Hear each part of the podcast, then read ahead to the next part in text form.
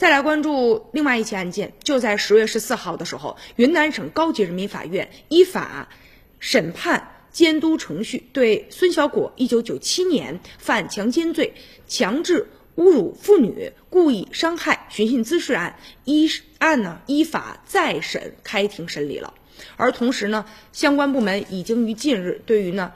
孙小果出狱之后涉嫌黑社会性质组织犯罪提起了公诉。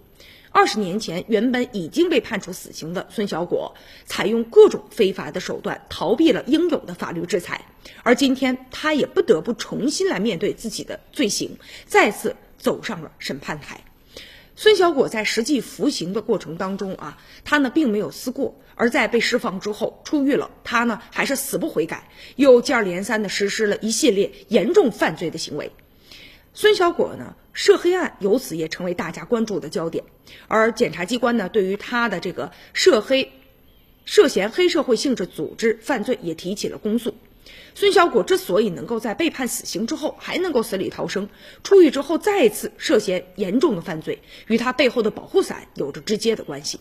而现如今呢，相关部门也是依法对孙小果案十九名涉嫌职务犯罪的公职人员及其重要的关系人移送审查起诉，也表明了司法机关深挖严查孙小果案背后的保护伞关系网，绝不姑息、绝不手软的明确的态度。我们也坚信啊，法律最终会还所有人公平和公正。